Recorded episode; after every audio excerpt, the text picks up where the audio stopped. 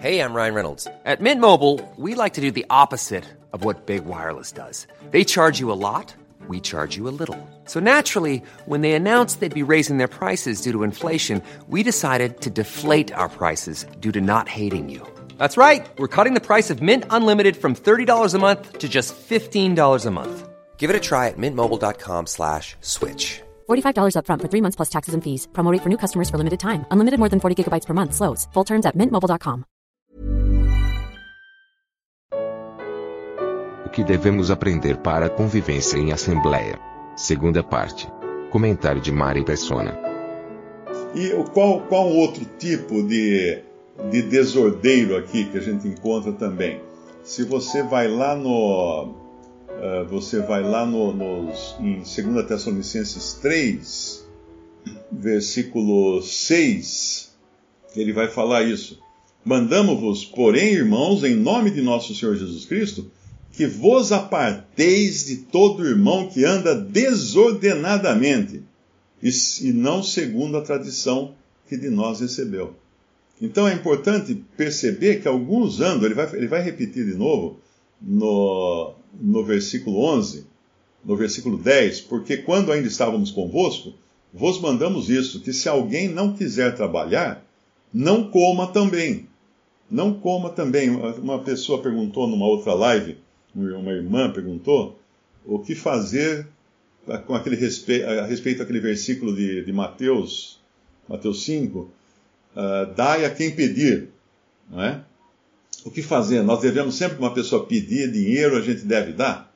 Eu falei, não, não sempre, você tem que ver a situação, porque se por um lado ele pode ser um necessitado, e sim, nós precisamos ajudar realmente os que têm necessidade, mas pode ser um malandro, pode ser também alguém que não quer trabalhar. E aqui, por exemplo, ele vai falar no versículo 10, porque quando ainda estávamos convosco, vos mandamos isto, que se alguém não quiser trabalhar, não coma também. Então você tem um irmão lá na Assembleia que não quer trabalhar, quer viver sempre às custas da ajuda dos irmãos. E nós já passamos por experiência assim. Né? Você às vezes quer ajudar uma família, um irmão, começa a dar sempre uma cesta básica, ajudar com remédio, ajudar com aluguel, alguma coisa. Aí o que, que você vê? Vê o cara lá encostado, não vai procurar emprego mais, arrumou um vidão agora, né?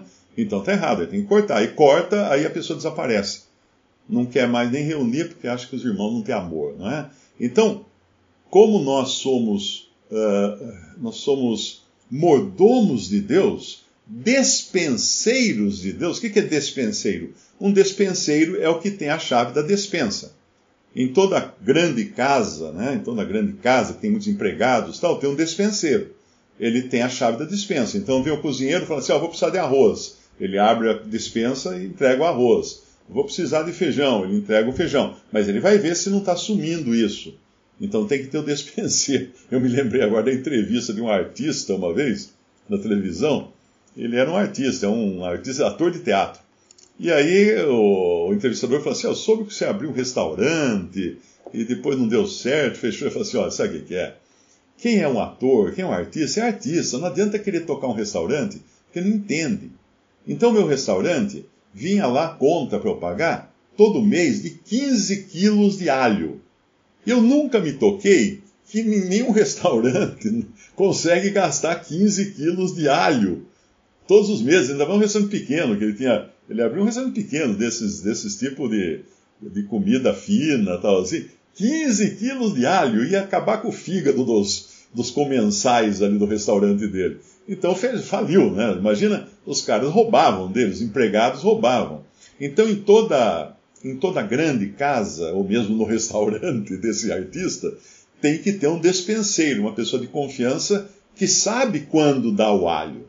Não é o cara pedir, ah, eu vou precisar de 15 quilos de alho. Pera aí, pera aí, vamos ver, o que, onde você está usando esse alho? O que você está fazendo com o alho? Que jeito está sendo esse alho? Vai verificar tudo. Porque nós, sendo despenseiros ou mordomos de Deus, nós temos a quem responder, que é o próprio Senhor. Por isso que quando fala aqui em 1 Tessalonicenses, em 2 Tessalonicenses, capítulo 6, se alguém não quiser trabalhar, não coma também, então aí eu não posso aplicar aquilo de Mateus 5, que fala: dai a quem pede. Porque eu vou, eu vou ter dois problemas. Um, eu vou acostumar aquele que não quer trabalhar, não é? E eu, eu vou estar desperdiçando os recursos que Deus colocou nas minhas mãos para eu ajudar os que são realmente necessitados.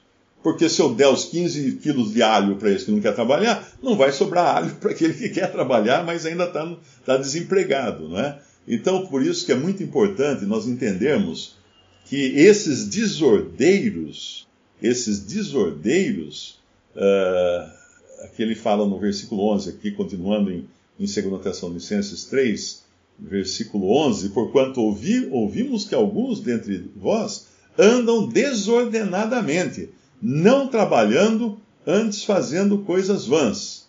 A esses tais, porém, mandamos e exortamos por nosso Senhor Jesus Cristo que trabalhando com sossego comam o que? O pão dos irmãos? Não, o seu próprio pão.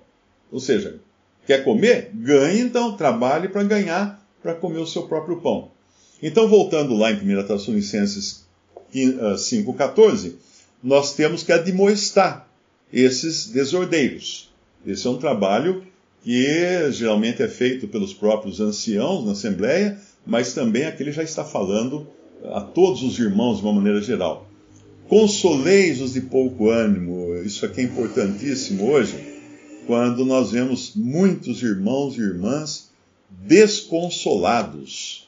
Desconsolados. Tem gente que perdeu emprego, tem gente que está doente, tem gente que perdeu entes queridos. Nós soubemos agora que uma irmã uh, lá de Florianópolis partiu para estar com o Senhor, vítima do, do Covid, não é? Eh, de complicações pulmonares, e certamente vai ter muita gente desconsolada, muita gente triste na família ou, ou entre os irmãos.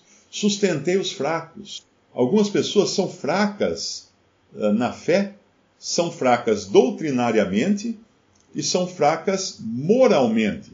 Por isso que cabe àqueles que, que, que têm mais experiência no Senhor sustentar esses. Sustentar como? Fortalecer essas pessoas, ajudar a ele, elas a firmarem os passos nos caminhos do Senhor. Isso é uma tarefa que todos podem fazer. Todos podem fazer. Muitas vezes o pessoal fala assim: ah, mas as mulheres não podem falar. Qualquer irmã pode ajudar, consolar aquelas irmãs que estão desanimadas, porque ela vai ter um, um vínculo muito maior, muito mais próximo, por ser mulher falando com mulher ela consegue trazer um consolo muito maior. Numa pesquisa que fizeram nos Estados Unidos, entre profissões, primeiríssimo lugar de aprovação, a profissão mais querida da, dos clientes foram as enfermeiras. Os médicos vêm em terceiro lugar, o quarto lugar, alguma coisa assim, mas as enfermeiras, campeãs. Campeãs, por quê? Porque todo mundo enxerga numa enfermeira uma pessoa cuidadosa, uma pessoa que vai ajudar você na sua hora de maior dificuldade. Então as irmãs podem sim também consolar os de pouco ânimo, sustentar os fracos também e ser pacientes para com todos, né? Porque uma coisa que a gente deve sempre lembrar é que um dia alguém precisou ser paciente conosco. E ainda continuam sendo pacientes conosco, principalmente pessoas como eu. Né? Tem muitos que. Eu, eu, sou, eu sou um grande produtor de galardão para os irmãos na Assembleia, porque eles têm que, têm que ter tanta paciência comigo que eles vão, vão receber um grande galardão no céu do, exercícios que eles, do exercício que eles tiveram com esse doido aqui. Mas então a, essas, essas exortações são feitas uh, para a Assembleia agora. Para a Assembleia agora.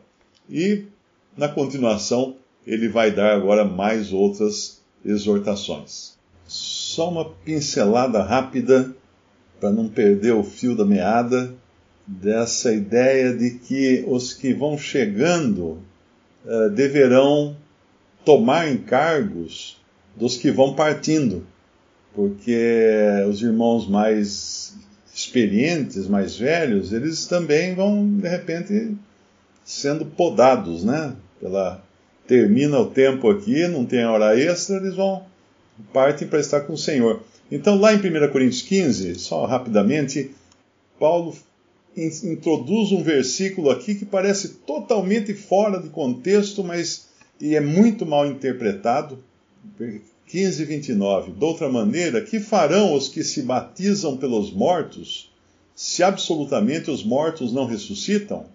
Por que se batizam eles então pelos mortos? Esse versículo já foi muito debatido, né? mas eu queria colocar ele no contexto dessa substituição. Porque na realidade o que ele está dizendo aqui é o seguinte: no começo do cristianismo, principalmente ali no começo, muitos eram mortos. Muitos eram mortos. Muitos caíam na batalha, da perseguição, da, da, de todo sofrimento, das, das torturas e tudo mais. Mas, porém, outros iam chegando pelo batismo. Então, num certo sentido, eles se batizavam pelos mortos. Eles se batizavam para substituir os que tinham tombado na batalha. Era como que numa guerra, um exército, você tem lá os soldados que estão lutando, e à medida que eles vão caindo, novos soldados fazem o juramento e adotam a farda. Se, se, se, se são voluntários, né? novos voluntários se apresentam para guerrear. E recebe a farda, recebe o juramento e entram nas fileiras daqueles que tombaram na batalha. Isso que é batizar pelos mortos, não é aquilo que os mormons fazem, né? Que eles levantam a genealogia de toda a população da terra para pegar, descobrir o nome de todos os que morreram e aí batizar no lugar dos que morreram para que eles não vão para o inferno, alguma coisa assim. Loucura, né? Loucura completa.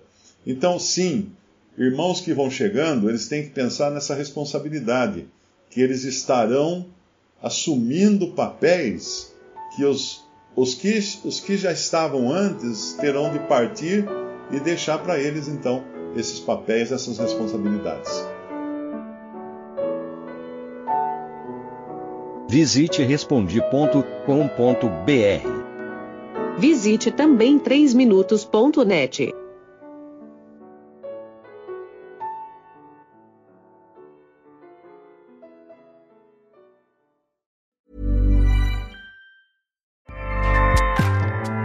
ACAST powers the world's best podcasts. Here's a show that we recommend. The Real Housewives is a guilty pleasure for most, but if you're looking to not feel guilty about that pleasure, tune in to Everything Iconic with me, Danny Pellegrino, where I break down all the messy moments and behind the scenes antics of Bravo's popular franchise. And on Everything Iconic, I also interview celebrity guests like Kelly Ripa, Kiki Palmer, Drew Barrymore, Cameron Diaz, and more about their guilty pleasures, their past work, and so much more. So if you're pop culture obsessed and find yourself watching way too much reality TV like me, tune in to Everything Iconic with Danny Pellegrino wherever you listen to podcasts. ACAST helps creators launch, grow, and monetize their podcasts everywhere. ACAST.com.